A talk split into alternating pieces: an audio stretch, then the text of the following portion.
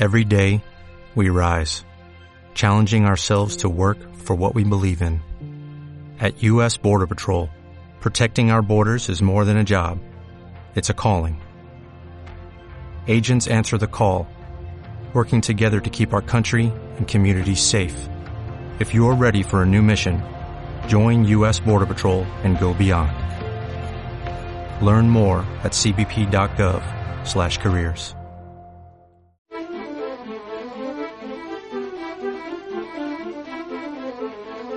En Radio 5, Doble Hélice. Con Juanjo Martín. Sin duda ha sido la noticia sanitaria del verano, un virus casi desconocido, usado como argumento de películas catastrofistas de Hollywood, salía de su entorno natural y penetraba en las ciudades. Comenzaron a morir personas, 100, 400, 600, 1000. La nueva epidemia del ébola había comenzado. Hola, bienvenidos a Doble Hélice, un virus de origen animal y que toma su nombre de un río, el río Ébola, se ha convertido en la preocupación sanitaria del verano.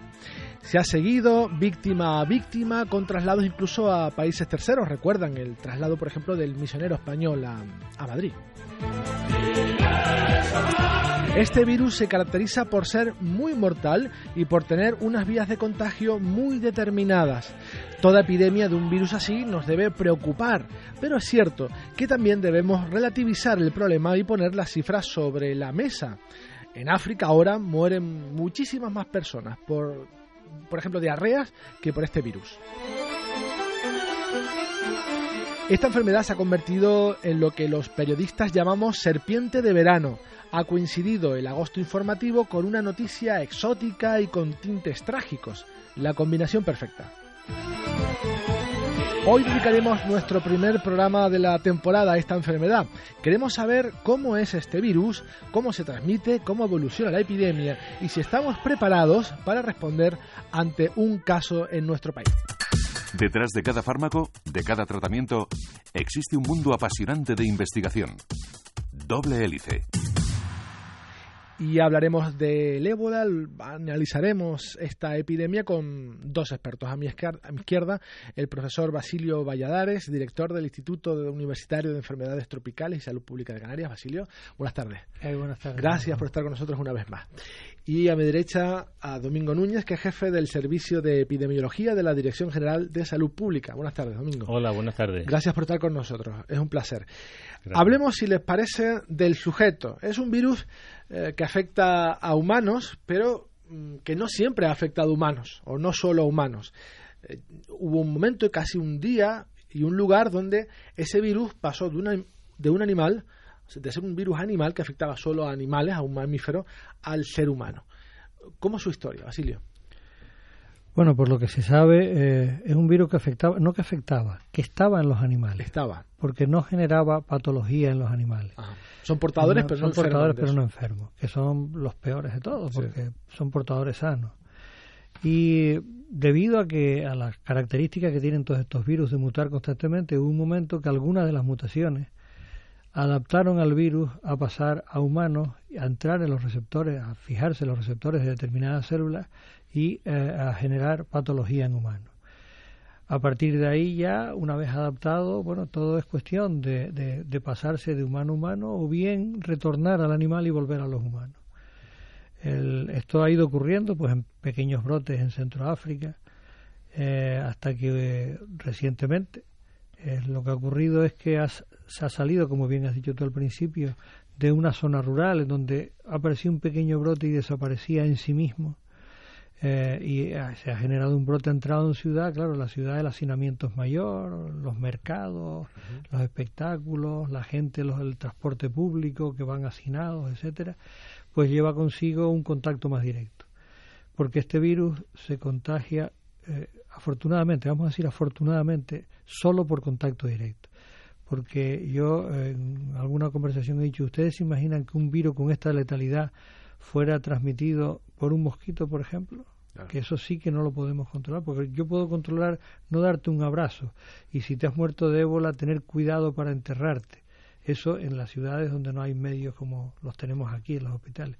Pero yo el mosquito me pica por la noche y aunque no quiera que me pique, termina con la picadura y me amarga la noche. O sea que, el, o que se transmita por el agua, por ejemplo, en donde, claro, afortunadamente eso no ocurre.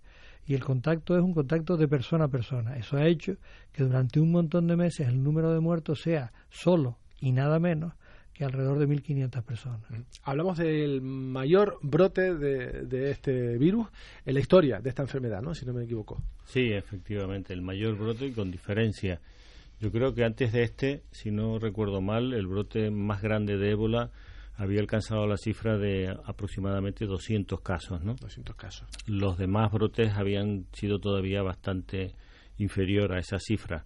Eh, ¿Y a qué se debe esto? efectivamente, esa es la pregunta ¿no? que nos hacemos todos en este caso.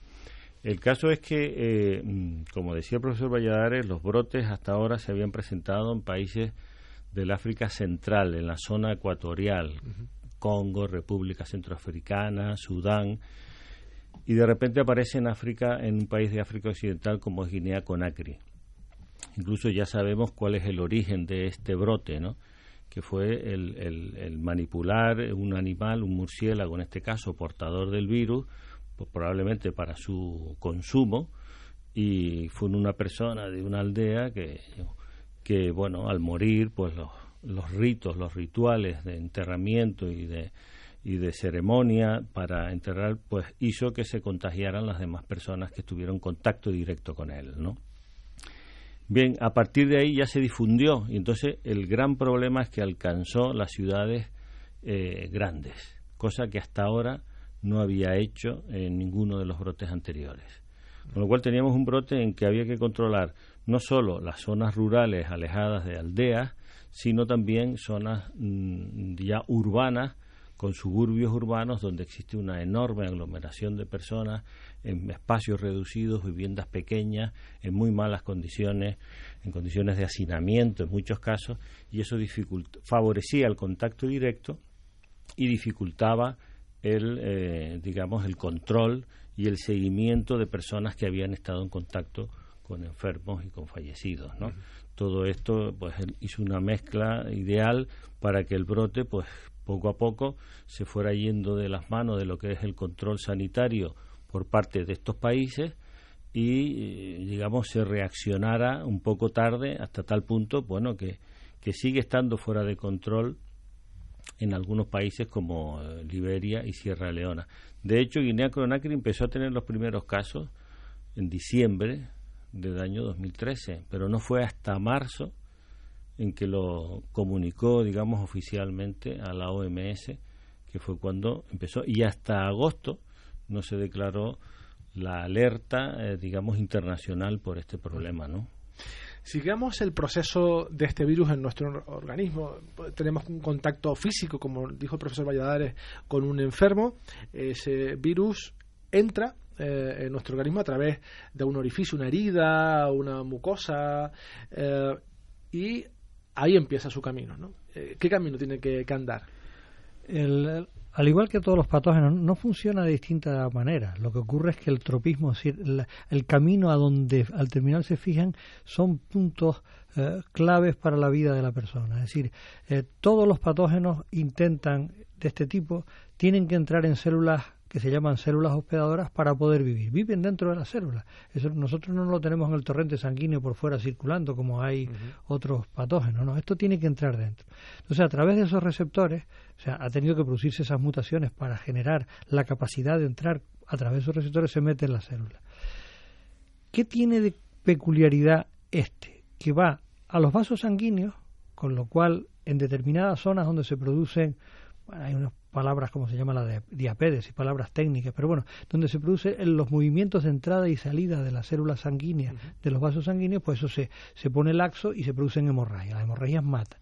Pero además afectan a órganos tremendamente importantes para la vida y se produce un deterioro general del organismo. Afecta al riñón, afecta al hígado. Entonces todo eso lleva consigo de que no solo tenga un problema hemorrágico, pero o incluso a veces muera antes por los problemas fisiológicos que se generan como consecuencia del deterioro de esos órganos. Hay un, deterioro general del organismo y la forma que hay medio de frenarlo es intentar que eso que está haciendo el virus contrarrestarlo, hasta que se consiga una terapia adecuada, no para contrarrestar los efectos, sino para, para, para matar el virus. Eh, de hecho, los síntomas aparecen de forma brusca, violenta, porque cuando ya llega, hay un periodo prepatente largo, y cuando ya llegan a ubicarse donde se tienen que ubicar, entonces da como un estallido a la enfermedad y aparece de una manera brusca. Mm, ¿Qué periodo de incubación tiene este virus? O sea, desde que el momento que ese virus entra en nosotros hasta que manifestamos los síntomas y la podemos transmitir. Es variable. Desde unos pocos días, dos, tres, cuatro días, hasta 20, 20 y algo. Yo he oído decir a algún virólogo que podría ser que incluso se alargase un poco más, pero la experiencia, y, Domingo podría, podría aclararnos un poco más, es que a partir de 20, 21 días o tienes los síntomas o no tienes el ébola. Sí, efectivamente. en los documentos que se manejan por parte de todos los países que están haciendo preparativos, después de la alerta de la OMS, se baraja la cifra entre 2 y 21 días. ¿no? Antes no, no se presentan los síntomas y después de los 21 parece ya prácticamente imposible que lo haga. ¿no? ¿Y por qué es tan mortal? Eh, bueno, eh, es muy mortal por lo que nos decía Basilio, pero no mata al 100% de las personas. Las personas que sobreviven, eh, sobreviven gracias a que tienen un sistema inmunológico diferente, a que tienen una salud mejor. ¿A qué se puede deber? Bueno, yo creo que la letalidad en estos momentos, que está en torno a un 55% de todos los casos en este brote de África Occidental, está muy influida por la capacidad asistencial que tienen estos países, ¿no? Eh, esta letalidad yo creo que sería bastante menor en países que tuvieran recursos sanitarios y una mejor eh, situación económico-social. Pero aparte de eso, no deja de ser una enfermedad con una letalidad importante. Y evidentemente quienes sobreviven lo hacen porque tienen un sistema, un digamos, unos genes y, uno, y un sistema inmunológico que son capaces de afrontar esa situación. Evidentemente también la situación, eh, digamos, nutricional de esa persona, las enfermedades de base, su estado de salud condiciona una mejor respuesta o peor respuesta, ¿no? Pero sobre todo yo creo que efectivamente lo que tú dices, un, un sistema inmunológico que es capaz de hacer frente a esa infección por el virus y, y a la larga eliminarla, ¿no? ¿Cree que mm, el ébola se transmitiría de la misma manera en Europa que lo está haciendo en África? En absoluto. No. En absoluto. Eh, la situación sería eh, diametralmente eh, distinta, ¿no? Estamos en las condiciones de vida, sobre todo en estos países que comentaba antes, en la cual la situación todavía no está controlada, como Liberia y como Sierra Leona y en sus mm, respectivas capitales, favorece mucho eh, desde todo punto de vista, desde el punto de vista físico, el hacinamiento, como comentaba antes, la falta de, mm, información y de educación por parte de la gente, las creencias y los rituales existentes en cuanto a qué hacer con una, eh, con una persona enferma en la familia, los contactos que se establecen, todo eso eh, favorece la transmisión de la enfermedad, ¿no? Después, por supuesto, la falta de medios, de recursos para eh, tratar de transmitir esa información a la población y luego las condiciones en general desde el punto de vista sanitario y asistencial, ¿no? Es decir que yo creo que todo eso ante la posibilidad de que pudiera llegar, que todavía y me gustaría insistir mucho en eso, el riesgo de tener un caso importado en España sigue siendo muy bajo, pero muy bajo, yo diría que casi inexistente, aunque nunca se puede hablar de la, de la posibilidad cero. Eh, en ese hipotético caso, las eh, condiciones actuales nos permiten afrontar esta, esta situación con bastante seguridad, con absoluta seguridad, diría yo. Antes de irnos al reportaje que marca un poco el Ecuador de, de este programa, España y también, evidentemente, por la parte que le toca Canarias, ¿está preparada para abordar, atender un caso de, de ébola en cualquier momento? Sí, sí, efectivamente. Podemos decir con absoluta seguridad que sí. Pues bueno, como les he comentado, vamos ahora a dar paso a nuestro habitual reportaje. Hoy hemos querido preguntarnos por el uso indiscriminado del veneno en nuestros campos, sus consecuencias para la biodiversidad y para nuestra salud.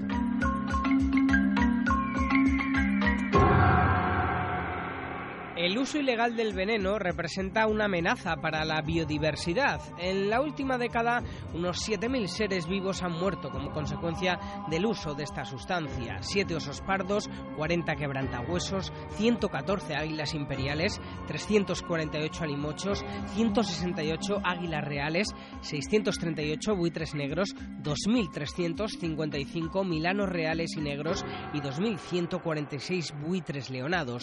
Son datos que se desprenden del encuentro para la lucha contra el veneno. Según los autores del estudio, los seres vivos protegidos que son envenenados son daños colaterales porque hay muy poca gente que lo que quiere es matar un águila imperial. Los investigadores reconocen que normalmente los culpables se encuadran sobre todo en el sector de la ganadería y de la caza, pero también son, por ejemplo, vecinos a los que les molestan los gatos de su urbanización.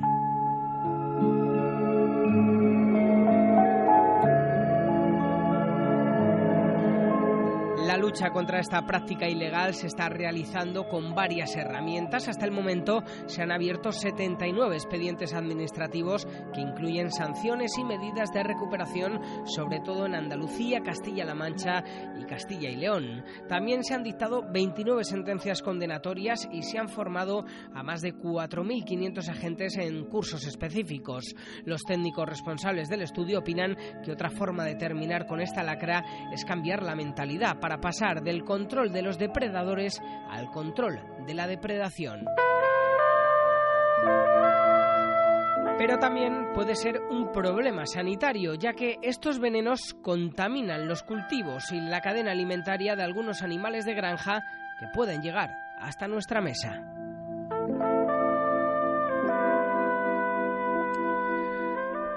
Continuamos en doble hélice, Radio 5, Radio Exterior de España, y vamos a continuar hablando del ébola con el profesor Basilio Valladares, director del Instituto Universitario de Enfermedades Tropicales y Salud Pública de Canarias, y con Domingo Núñez, jefe del Servicio de Epidemiología de la Dirección General de Salud Pública del Gobierno de Canarias ya hemos entrado poco a poco en, la epidemiología, ¿no? Eh, bueno, ya tenemos la enfermedad y ahora hay que contenerla, erradicarla. Antes de pasar el reportaje le preguntaba a don Domingo que, bueno, si estamos preparados para afrontar un caso de ébola y ahora me gustaría saber eh, cómo es ese procedimiento, que ya seguramente eh, estará establecido. Y en primer lugar, me gustaría saber qué es un caso sospechoso, o sea, cómo se detectan esos casos sospechosos cuando a una persona le dice, eh, vamos a esperar un poquito a hacer las pruebas.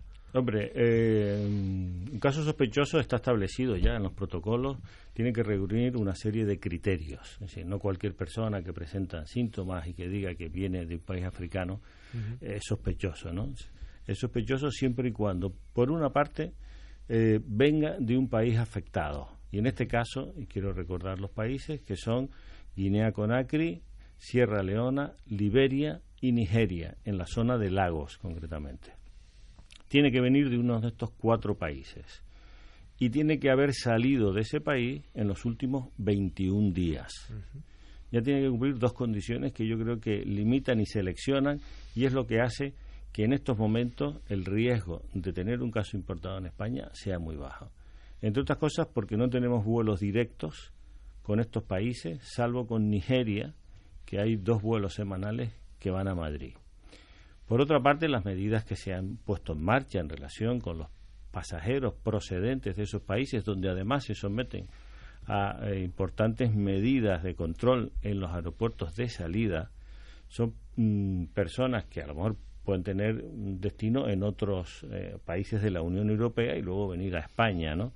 Pues todos estos pasajeros reciben información importante, de forma además importante y insistente, con tarjetas que se les entregan personalmente, aparte de ubicar carteles donde se les dice que si en un plazo de 21 días presentan alguna sintomatología de sospecha, que ahora comentaremos cuál es, pues llamen a los servicios de urgencia, al 112.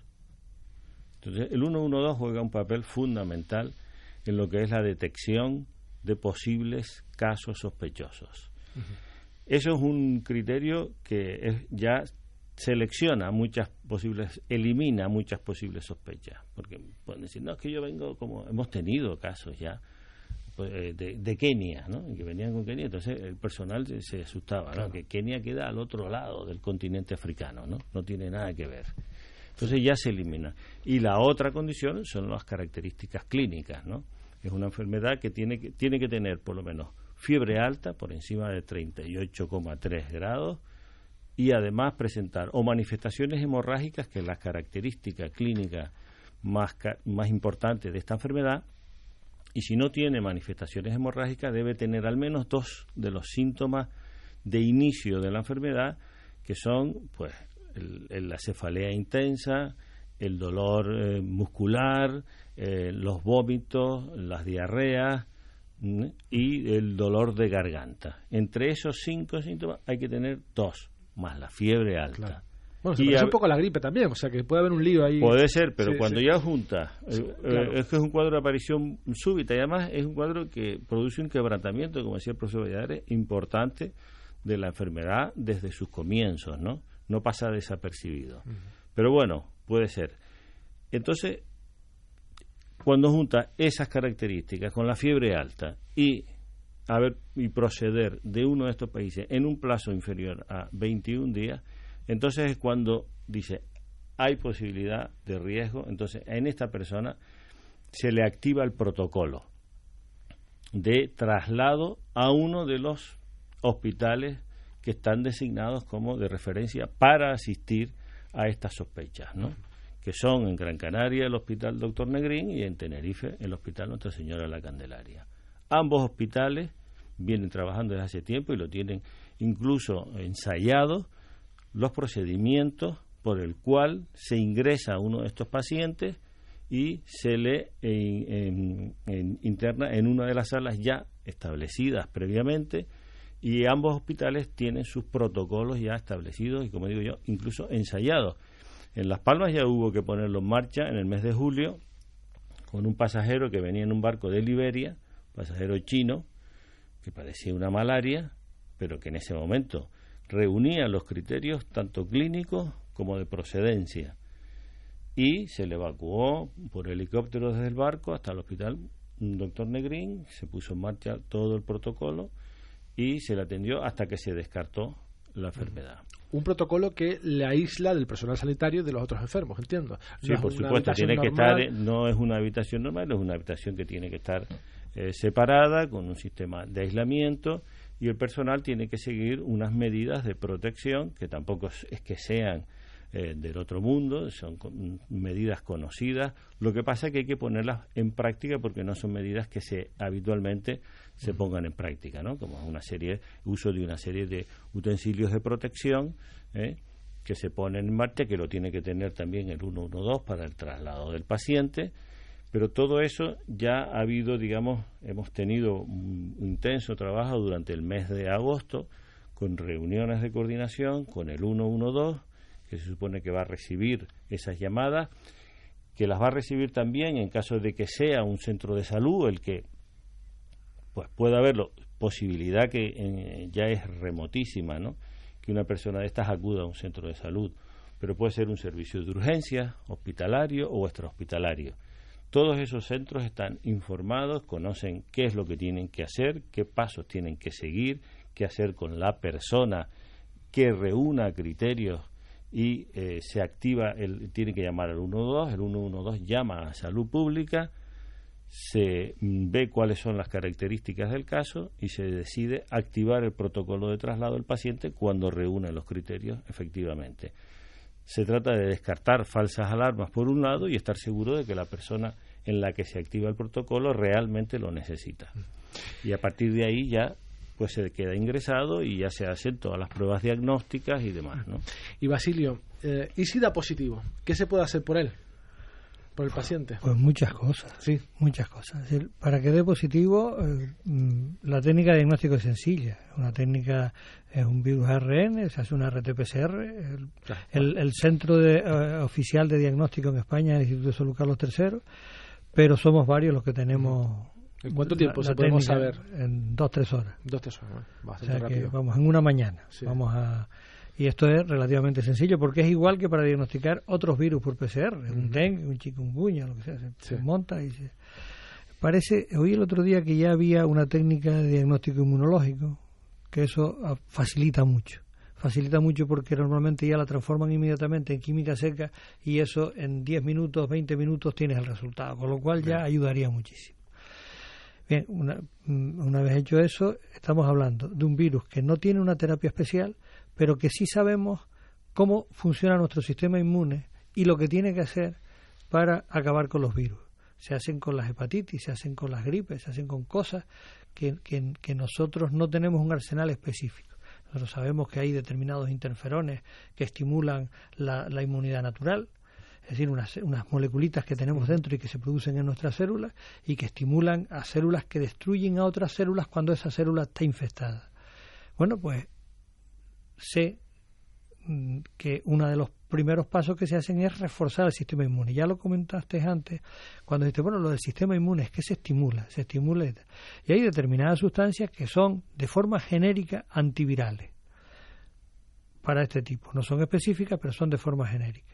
Y eso ayuda enormemente a que la persona sea capaz si además es fuerte, si además está bien alimentada, si además está eh, sostenida para que no tenga hemorragia y se le pueden transfundir pues plaquetas o se le pueden mantener con, con un goteo determinadas cosas, pues pueden hacer que sobrevivan a algo que en sitios donde no hay medios, pues, pues no sobrevive. Como bien dijo antes Domingo, la letalidad que tienen en esos países es, la conjunción de un montón de problemas. Y que en nuestro país bajo ningún concepto eh, va a tener esa letalidad. Cuando trajeron al, al, al, padre de, de, Liberia, yo creí que se salvó, aparte de desearlo, yo creí que lo iban a escapar, que lo iban a salvar, pero luego, por lo que he oído, estaba tan deteriorado que eso es prácticamente imposible, sacar a una persona cuando ya están deteriorada, además tenía problemas cardíacos. Otra de las problemas que tienen muchos de estos patógenos es que se te fijan en válvulas cardíacas cuando están deterioradas y tal y te complican enormemente la existencia. No solo de este.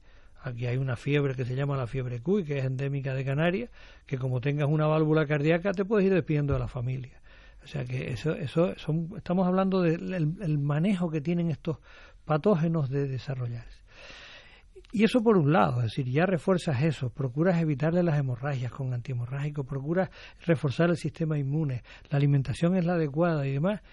Y yo estoy totalmente de acuerdo con Domingo. Es muy posible que la letalidad pase del 50 y tanto al 60% que está ahora y que se te quede en una cosa eh, testimonial. En España mueren, y eso Domingo nos puede dar incluso la cifra, miles de personas al año por gripe. En la gripe del año 18 murieron, creo que fueron entre 50 y 70 millones de personas en Europa. Fue una cosa bestial. En España mueren todos los años de gripe por complicaciones. Pero en cambio, es raro de los tres que estamos aquí que este año por lo menos dos no hayamos pasado, aunque sea una gripita pequeña. Y no nos hemos muerto. Mm. Pero no nos hemos muerto porque afortunadamente estamos bien alimentados. Hay una serie de cositas que nosotros tomamos, nuestro sistema inmune termina resolviendo. ¿Por qué el mismo serotipo, el mismo eh, serotipo del año 18 mató tantos millones de personas en el 18 y en el 70 y algo que vino el mismo murieron muchísimos menos? Fueron 60 o 70 mil personas, creo recordar. ¿Cuál es la diferencia? La diferencia es tenemos medios para quitar los efectos secundarios o, las enfermedades concomitantes por bacterias como las neumonías, las pulmonías y toda esa historia. Y además tenemos conocimientos y medios para reforzar el sistema inmune. Estamos mejor alimentados, tenemos menos problemas. Y la gripe se transmite por el aire, cosa que este no ocurre.